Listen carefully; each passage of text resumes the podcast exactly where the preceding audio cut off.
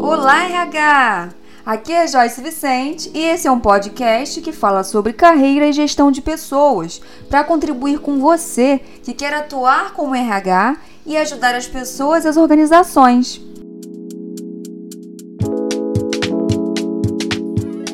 Vamos lá, descrição de cargo e competências. O que é descrição de cargo, gente? Nada mais é do que a formalização por escrito das atividades, das tarefas, das responsabilidades, das funções das pessoas, dos cargos que existem numa organização. E aí muita gente confunde cargo com função, né? Então, assim, o cargo é a razão de existir ali aquela, aquelas funções, aquelas atividades dentro da empresa. As funções derivam do cargo. Então, exemplo, é um analista administrativo, isso é um cargo. Agora, um analista administrativo de RH, essa é uma função. Essa pessoa, que é analista administrativo, ela tem como função desenvolver atividade de RH. Pode acontecer isso, tá? Então, normalmente, vamos pegar um cargo técnico, é, sei lá, analista de máquina, analista não, é, operador de máquinas. Operador de máquinas é um cargo. Agora, quando eu especifico qual é a máquina, qual é o tipo de atividade que essa pessoa vai fazer, isso é uma função, tá bom? Então, nada mais é do que a formalização, a organização de tudo que a pessoa que vai, vai atuar naquele cargo vai precisar fazer na empresa. E aí, olhando assim, parece muito simples, né? Ah, Joyce, então isso é muito simples. Por que, que a gente tem que ter, né? Então, assim, é simples, mas é super importante e é uma atividade super estratégica tá? Então, é simples, mas tem que ser feito com muito cuidado, porque a gente descreve cargo e não pessoas. Isso é muito importante vocês saberem, ainda mais aí quem é realmente humano. Quando a gente está descrevendo o cargo, a gente está descrevendo o cargo perante a necessidade daquela organização, a estratégia daquela organização, e não a pessoa que está fazendo aquele cargo. É um erro muito grande que eu vejo no mercado, no dia a dia, os gestores, né, muitas vezes procuram a gente aqui para fazer consultoria e quer criar a descrição de cargo pela pessoa. Ah, essa pessoa aqui não tem esse tipo de conhecimento, mas esse conhecimento é importante para o cargo? Essa pessoa desenvolve mais atividades do que o cargo. Então, isso está errado, né? Ela pode desempenhar outras atividades que não têm a ver com o cargo, mas ela faz esse cargo ela vai fazer outro cargo? Então, a gente tem que descrever o cargo perante uma estrutura que a empresa tenha. Então, normalmente a gente descreve as atividades e cargos que façam sentido dentro da cultura e da estratégia da empresa. Né? Vocês que já me acompanham há mais tempo me escutam falar sempre sobre a gente conhecer a cultura, a gente conhecer a estratégia. Né? E, e por que, que é isso? Porque a gente não deve fazer nada é, padronizado ou copiado do mercado. Né? Tem muita gente que me pergunta, já você pode me mandar um, o seu modelo de descrição de cargo, da função tal, do cargo tal aqui para a empresa? Eu posso. Mas o que eu tenho aqui para minha empresa pode não funcionar para a sua. Então, a gente tem que fazer e adequar e criar essa descrição com base na nossa realidade, na nossa necessidade interna, tá bom? Então, por onde que a gente começa a fazer isso? Pelos cargos da empresa. Ou eu não tenho cargo nenhum, e às vezes existem clientes que procuram a gente porque a empresa já existe há um tempo e ninguém nunca parou para pensar quem é que faz o quê, ninguém nunca estruturou e dividiu as caixinhas, ou a empresa já tem os cargos e ela quer organizar e revisar porque ela quer desdobrar em outras ações, ela quer saber como gerenciar melhor as pessoas, ela quer saber como valorizar, como fazer uma boa dar uma boa remuneração pela necessidade de cada cargo, ela quer fazer uma avaliação de desempenho, ela quer recrutar melhor, enfim. Então, os cargos da empresa, é, eles podem existir de fato, você vai ter que revisar, ou eles podem existir de boca, né? E você vai ter que organizar do mesmo jeito.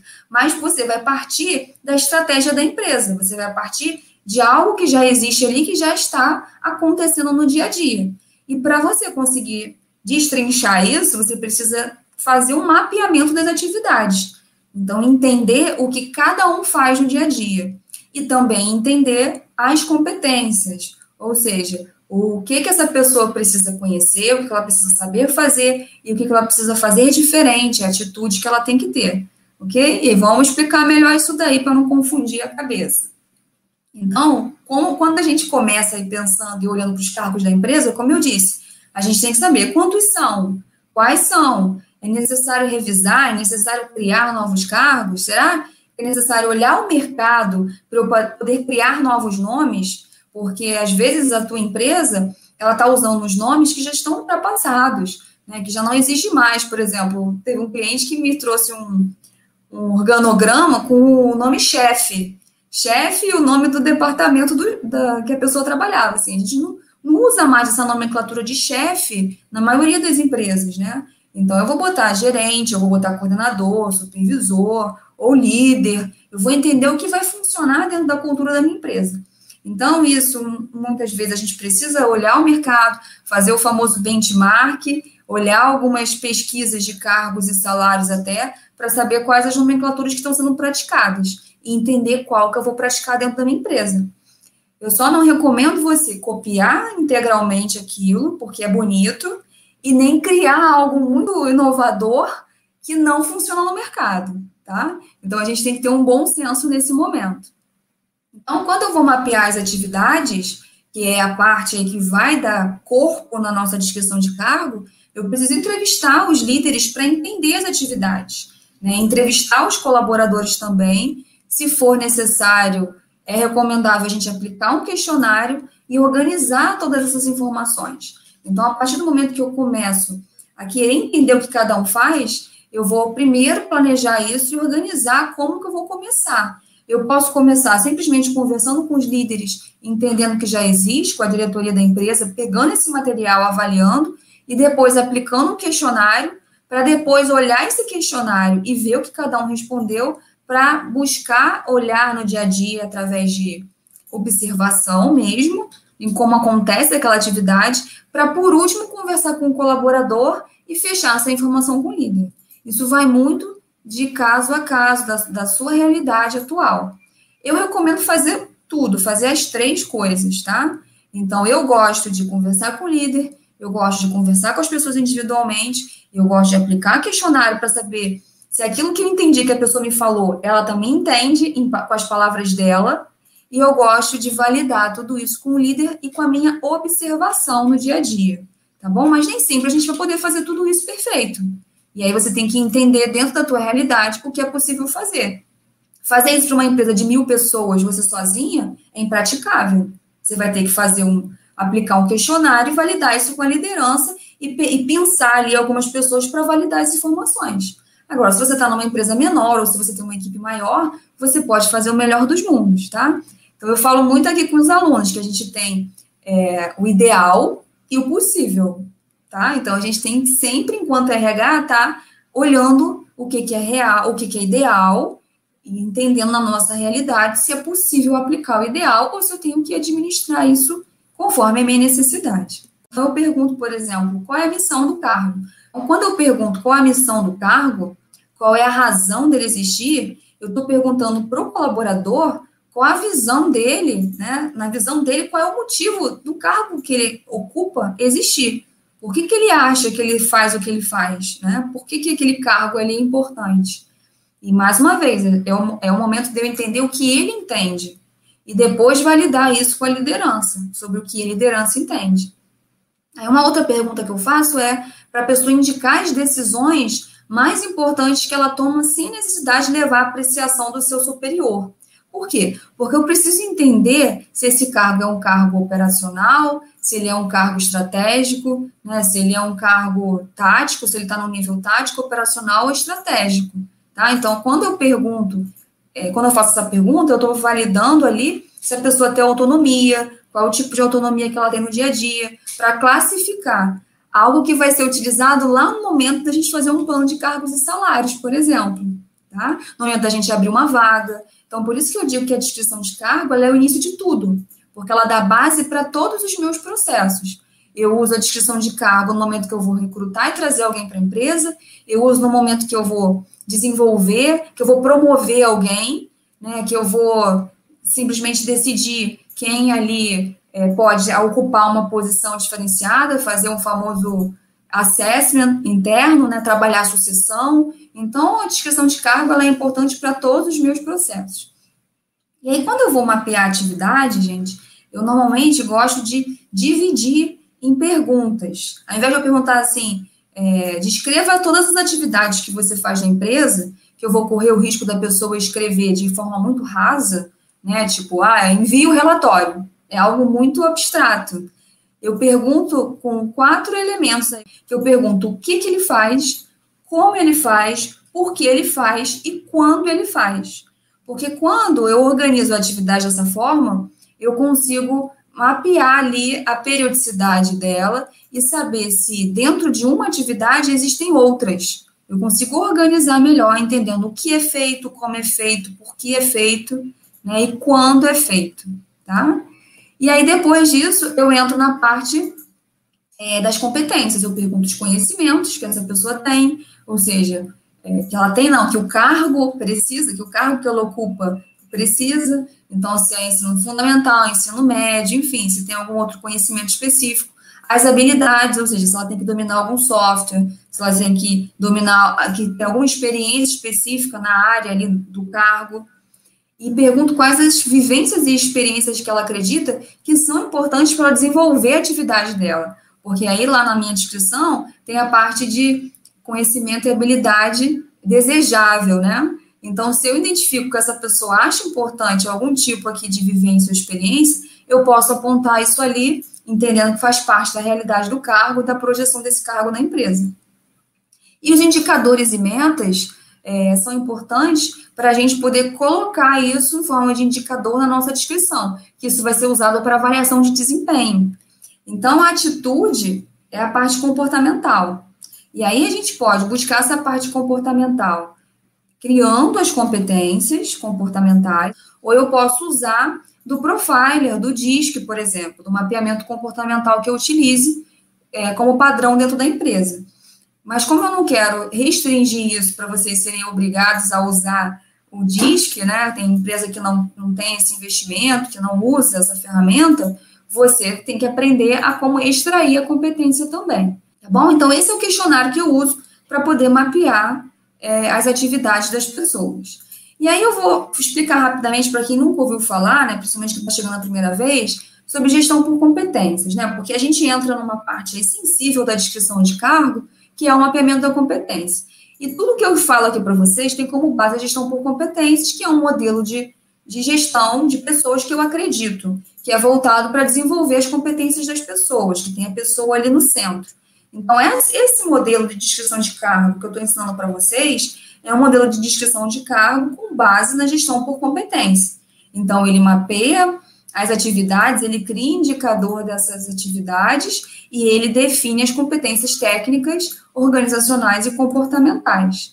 Tá? Então, para quem nunca ouviu falar, tem aí o autor que eu vou deixar a referência para vocês depois, o professor Brandão, que ele fala que é a, a denominada gestão por competência constitui um modelo de gestão que utiliza do conceito de competência para orientar diversos processos organizacionais, em especial os relacionados à gestão de pessoas, valendo-se de diferentes estratégias e instrumentos têm o propósito de identificar, desenvolver e mobilizar as competências necessárias à consecução dos objetivos organizacionais.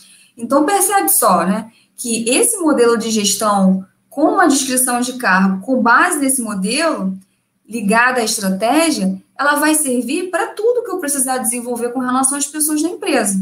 Né? É um processo importante e que vai me dar base para poder trabalhar muito melhor todos os, os subsistemas dentro da área de gestão de pessoas.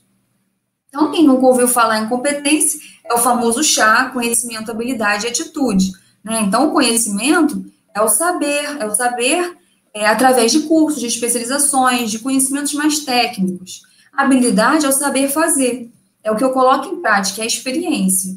E a ação, né, a atitude, é o querer fazer, é o fazer diferente, tá bom? Então, quando eu mapeio essas competências, eu preciso necessariamente entender que quando eu falo competência, eu estou falando do chá, e que dentro desse chá eu tenho conhecimento, habilidade e atitude perante as competências organizacionais, que são as competências ligadas à missão, visão e valores da empresa, as técnicas, que eu já falei aqui, né, a, a parte de conhecimento e habilidade, e as comportamentais, que são os comportamentos, as famosas soft skills que a gente escuta aí, as essential skills que a gente escuta hoje muito no mercado, que é a parte hoje mais importante aí do RH, ajudar a empresa a definir. Então, quando eu falo de competência organizacional, naturalmente eu estou falando da missão, visão e valores da empresa, tá? Então, eu pego aqui essa visão, olha, oferecer serviços personalizados para transformar a comunicação do maior número de pessoas. A, essa empresa que tem essa visão e tem essa, essas competências aqui, ela retirou essas competências da visão, tá? Então, só para vocês entenderem que, da mesma forma que na competência organizacional eu extraio dos valores da empresa que estão dentro da estratégia da empresa, da visão de onde a empresa quer chegar, na hora que eu estou trabalhando as competências técnicas e comportamentais, eu vou tirar da atividade do cargo. Então, as atividades, gente, são os nossos norteadores para tudo que a gente vai fazer na descrição de cargo. Tá? Então, um exemplo aqui, ó. Eu tenho um assistente de RH, um cargo de assistente de RH. Eu peguei uma atividade, realizar a triagem de currículos semanalmente. Qual é a competência técnica que essa pessoa precisa ter para realizar a triagem de currículos semanalmente? Ela precisa conhecer técnicas de seleção. E aí, eu peguei uma atividade, mas quando a gente olha todas as atividades, a gente começa a perceber que as competências elas se complementam. Então, ela não precisa de técnica de seleção, como assistente de RH, só para realizar a triagem de currículo. Possivelmente, esse assistente de RH também realiza é, entrevistas presenciais. É, esse, analista de RH, esse assistente de RH também dá suporte ao analista de RH na escolha do candidato. Então, ela precisa, talvez, elaborar algum tipo de parecer, algum tipo de documento. Entende? Então, vamos pegar uma atividade só para vocês entenderem, que é esse é o nosso indicador, nosso norteador. Então, a competência técnica para realizar a triagem de currículo são técnicas de seleção. É conhecer ferramentas digitais, porque talvez essa triagem ela pode ser feita através de um ATS, de um software que a empresa tem para poder triar os currículos. E aí a gente entra na parte é, de competências comportamentais. Para poder realizar a triagem de currículos, essa pessoa precisa ter concentração. E o que, que é concentração para esta empresa, para este cargo? Ela conseguir, é, num espaço curto de tempo, é, ter foco e conseguir trazer o máximo de currículos aderentes ao perfil do cargo. Então, concentração é fazer com foco em menos tempo a sua atividade. Então, quando eu abrir a concentração, eu vou ter que explicar o que é concentração dentro da minha empresa, entende? Porque concentração aqui na carreira em movimento pode significar uma coisa, na tua empresa pode significar outra. Por isso eu digo para vocês não copiarem, não, não pegar de outra empresa porque acha que é bonito e encaixar na tua. Você tem que criar, sim, com base no mercado. Por isso que no, no meu curso eu entrego os, os modelos para vocês. Mas para vocês terem um, um norteador e não para vocês copiarem. Eu preciso ter paciência aqui, enquanto assistente de RH. O que, que é paciência?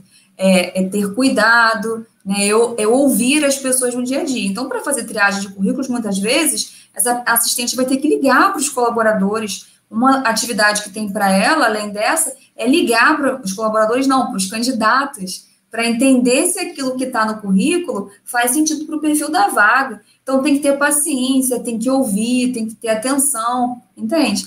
Então, é assim que a gente define as competências, que a gente mapeia as competências, através do entendimento da atividade do cargo. Então, em resumo, para descrever o cargo, eu tenho que identificar o organograma ou cargo, tá? Porque através do organograma eu consigo entender a estrutura da empresa e posso sugerir novos cargos. Se eu estou só revisando, eu vou olhar esse cargo e vou entender através das atividades se esse cargo faz sentido. É muito comum a gente entrar numa empresa que tem um cargo, vou pegar o mesmo exemplo aí, né? Assistente de RH um. E a gente vai entender pelas atividades que essa assistente de RH, ela faz a mesma coisa que analista de RH. Ou a gente unifica num cargo só, ou a gente diferencia as atividades. Tá? Então, na hora que a gente está é, validando as, as atividades, a gente está também podendo mudar a nomenclatura do cargo.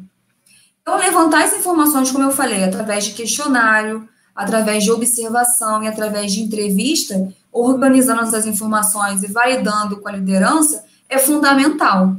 E depois que eu consigo validar, eu já criei a minha estrutura, já revisei, eu vou divulgar para as pessoas. Porque o grande objetivo da descrição de cargo dentro do modelo de gestão por competências é a gente mostrar para a pessoa para ela ter clareza do que se espera dela, para ela conseguir no dia a dia fazer a atividade dela conectando né, os valores dela, os comportamentos dela com o que é esperado dela ali no cargo, o que a empresa espera dela.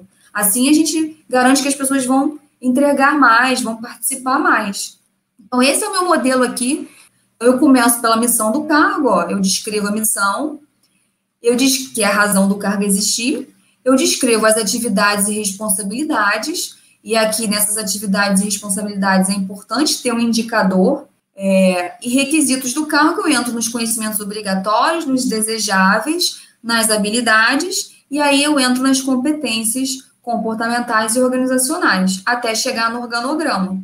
Então, por isso eu disse que é importante a gente comunicar para as pessoas depois. Porque uma vez que eu tenho o organograma, eu vou colocar aqui o cargo do superior, ou seja, um cargo que está acima da pessoa, ou o cargo da pessoa que ela reporta, e um cargo abaixo, né, ou, ou um nível acima. E ela consegue entender, por exemplo, que ela pode subir para esse nível ela pode ter acesso à descrição desse cargo do próximo nível para saber o que, ela pode começar a fazer diferente, o que ela pode se desenvolver, qual o conhecimento que ela pode ter, independente se a empresa tem plano de carreira. Se eu tenho isso organizado, eu estou assim, ó, a um passo de fazer o plano de carreira, de conseguir estruturar a minha equipe, dar um norte aí de onde que as pessoas é, podem se desenvolver, tá bom?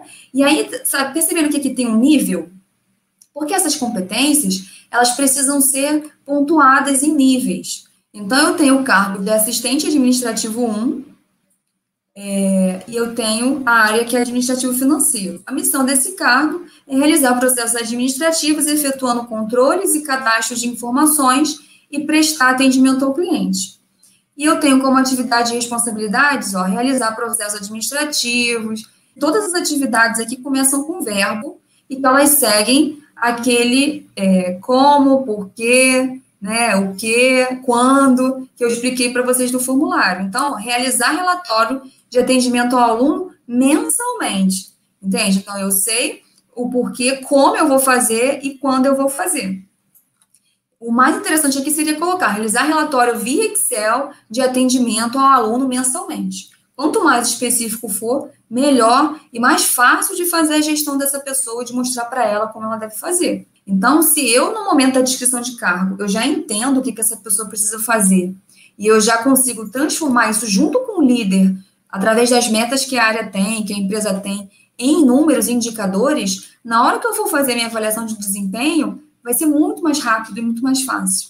Então, eu tenho aqui para esse cargo o objetivo de 80% de satisfação dos clientes. Porque enquanto administrativo, assistente administrativo 1, essa pessoa aqui desempenha várias atividades de atendimento a pessoas e a alunos. Então, sim, pode ser um indicador para ela, uma meta dela, alcançar essa satisfação do cliente através de uma pesquisa que vai ser feita em sistema para avaliar se o aluno, se o, a pessoa que é atendida, né, se o cliente está satisfeito. Então, isso pode ser um indicador desse cargo ou uma meta dessa área que está sendo desdobrada também para esse cargo. Eu tenho aqui um outro que é 100% das informações cadastradas em sistema, que também aqui está dentro das atividades que a pessoa realiza, que é fazer cadastro em sistema. Eu tenho 100% dos certificados emitidos dos alunos que concluíram o curso, porque é uma atividade desse assistente administrativo emitir certificado dos alunos. Então, se eu preciso que todos os alunos recebam certificado, é uma, um objetivo, uma meta para essa pessoa, 100% dos certificados feitos por ela ok? Então, no momento que eu crio isso daqui, além de eu dar um norte para a pessoa do que, que é esperado dela, do que, que ela vai ser no dia a dia cobrada, né, ou acompanhada, no momento da avaliação de desempenho, eu já tenho isso pronto para criar os meus parâmetros ali da avaliação é, de performance, ou uma avaliação realmente dentro do processo de é, avaliação de desempenho por competências, onde eu vou avaliar aqui como competência técnica, e aí eu tenho os indicadores. Então, olha só, automotivação, eu explico o que, que é automotivação, porque a automotivação está ligada ao que é importante para a minha empresa e para essa pessoa realizar. E eu tenho aqui o nível. E o que, que é esse nível, gente? Vamos imaginar que eu crio uma escala de 1 a 5, onde 1 é 20%, 2 é 40%, 3 é 60%, 4 é 80 e 5 é 100%. 100% do quê? Da entrega dessa competência. E eu vou mudar isso de acordo com o cargo ou com o nível desse cargo. Porque é injusto eu cobrar é, 60% de automotivação para o assistente administrativo e também para o coordenador administrativo. Se o coordenador ele tem uma exigência, ele tem um cargo mais estratégico e precisa de mais automotivação, por exemplo, no dia a dia. Vou pegar o exemplo da independência. A gente sabe que um assistente administrativo ele, se ele está dentro de uma estrutura que tem um coordenador, um gerente, ele não tem, não pode ter 100% de independência. Não vai acontecer isso. Então, eu não posso cobrar que ele tenha 100% de independência, porque eu estou sendo injusta, mas eu posso cobrar do gerente, do coordenador. Então, eu posso colocar um grupo de competências para essa área administrativa, financeira, e eu vou equalizando isso conforme a necessidade do cargo tá? Mas o nível, ele só te dá um norte é, para você, para o líder, de, do quanto essa pessoa precisa entregar essa competência. Que aí, no momento da avaliação de desempenho, isso já está pronto para você poder comparar. No momento que eu faço um processo seletivo, eu posso avaliar através do, do profiler ou através de uma avaliação minha, de uma entrevista por competência, qual é o grau da, dessa competência naquela pessoa e vou comparar com o que é exigido pelo cargo. E olha, eu tenho um, um, um gráfico lindo para apresentar no meu parecer, porque eu tenho um parâmetro bem criado na hora que eu descrevi o cargo, ok? Então, isso é ser RH estratégico, isso é ser RH focado né, na estratégia da empresa, mas ao mesmo tempo um RH ágil e humano, porque quando eu organizo tudo isso e comunico para as pessoas, as pessoas com certeza vão se sentir muito mais organizadas, muito mais é, no dia a dia com, com, vontade de fazer aquilo acontecer se aquilo está fazendo sentido para ela. E aí as competências organizacionais são os valores da empresa, né? Como eu expliquei, são ligadas à missão, visão e valores da empresa. Então, sim, eu posso colocar 100% para todo mundo, porque aí eu espero que todas as pessoas que trabalhem ali comigo tenham 100% essas competências, né? Porque aí é, é uma condição para todo mundo ajudar a cultura da empresa a, a crescer, a se desenvolver, é todo mundo ter esses valores que a empresa julga serem importantes, esses comportamentos. E aí que vem o organograma que eu expliquei. Então, eu tenho é, a pessoa aqui, o cargo que está acima dela e o cargo no próximo nível acima dela. Então, isso me ajuda a organizar o meu organograma geral e me ajuda também no momento de fazer uma, um plano de sucessão, de fazer um desenvolvimento interno. E alguns cuidados que são importantes a gente a gente tomar na hora de fazer essa, essa descrição de cargo. Um cuidado que eu tenho que ter é a equidade. Eu tenho que fazer esse processo igual para todos os cargos. Né? Eu não posso usar um peso, né, mapear a competência para um setor e não mapear para o outro. Ah, Joyce, mas você pode eu posso começar por uma área que está sendo mais demandada. Posso, mas eu vou criar um projeto de criação dos cargos e de revisão dos cargos. Porque eu não consigo fazer só de uma área, né, sem conhecer aí, criar esse organograma e desenvolver todas as outras. Compreender essa estratégia da empresa, como eu já falei inúmeras vezes, é fundamental, e atualizar tudo isso. Então, muita gente me pergunta, Joyce, qual é a periodicidade? Né, eu vou criar o cargo e quanto tempo eu tenho que atualizar? Você tem que atualizar sempre que tiver uma mudança, tá? Agora, se não teve mudança, pelo menos uma vez ao ano, porque eu duvido que a sua empresa não mudou nada em um ano. Então, é muito comum a gente entrar em empresas que falam e pedem para a gente, por exemplo, um, criar um processo de avaliação de desempenho. Aí eu pergunto, como é que está a descrição de cargo? Porque senão a gente vai ter que rever essas descrições. E a empresa fala, não, a gente tem. E aí eu vou olhar a descrição de carga de 2017. Não tem como. Já mudou tudo. A gente vai ter que revisar. A chance de não corresponder à realidade é muito grande. Então, dica para vocês: vai fazer uma vaga, olha a descrição de cargo e atualiza. Por isso que o formulário ali tem uma data de atualização. Todo momento que você for é, desenvolver qualquer atividade dentro da área de gestão de pessoas, você usa a descrição de cargo e atualiza esse documento, tá bom? Então, ter empatia na hora que estiver fazendo esse trabalho é muito importante para se colocar no lugar do colaborador que talvez está ali ou segurando uma informação ou é, não, se, não entendendo o que você precisa e talvez não conseguindo dizer tudo o que faz. Então, se colocar no lugar dele, sentir que talvez ele está se sentindo avaliado, né, entender que aquilo para ele não está sendo bom, né, que ele não está vendo com bons olhos, e tentar explicar. E principalmente participar do dia a dia, observar as atividades do dia a dia. Eu fui RHBP, né, Business Partner, em uma das minhas experiências profissionais, e digo para vocês que você atuar dentro do negócio, conhecendo a realidade da área, da diretoria, que no meu caso eu ficava responsável por algumas diretorias, por um período fiquei por uma só, isso faz toda a diferença. Porque você respira, você entende o dia a dia, e você consegue entender muito melhor as competências, e você consegue entender muito melhor as atividades para mapear bem aí os seus processos no dia a dia na área de gente. Tá? Então, se você não tem essa vivência próxima, você tem que fazer uma, um trabalho de observar, de conversar com o líder, sim, mas observar.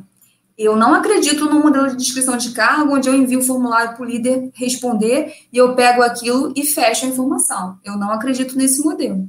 Eu acredito num modelo onde o RH é protagonista e está sendo o especialista em mapear competências e entender sobre a estratégia da empresa e atividades dos cargos, tá? Então, sim, a gente tem que ser o responsável pelo processo. A gente não vai fazer o processo sozinho, nem sozinha. A gente depende da, do colaborador, porque é a pessoa que vive, e da liderança, que é a pessoa que tem ali o domínio da estratégia, o conhecimento, às vezes, muito mais técnico, né, do que o próprio colaborador, de maneira sistêmica. Mas quem ali deve ser o gestor desse projeto, desse trabalho, é o RH. Esse foi mais um episódio do RH em Movimento. E eu quero saber se você gostou. Então entra lá nas nossas redes, diz o que você achou e nos ajude a construir essa comunidade de realmente humanos que vai mudar a realidade de gestão de pessoas nas organizações. Você me encontra no Instagram como carreira.vc, no YouTube como Carreira em Movimento, no LinkedIn também como Carreira em Movimento e como Joyce Vicente. Até o próximo episódio!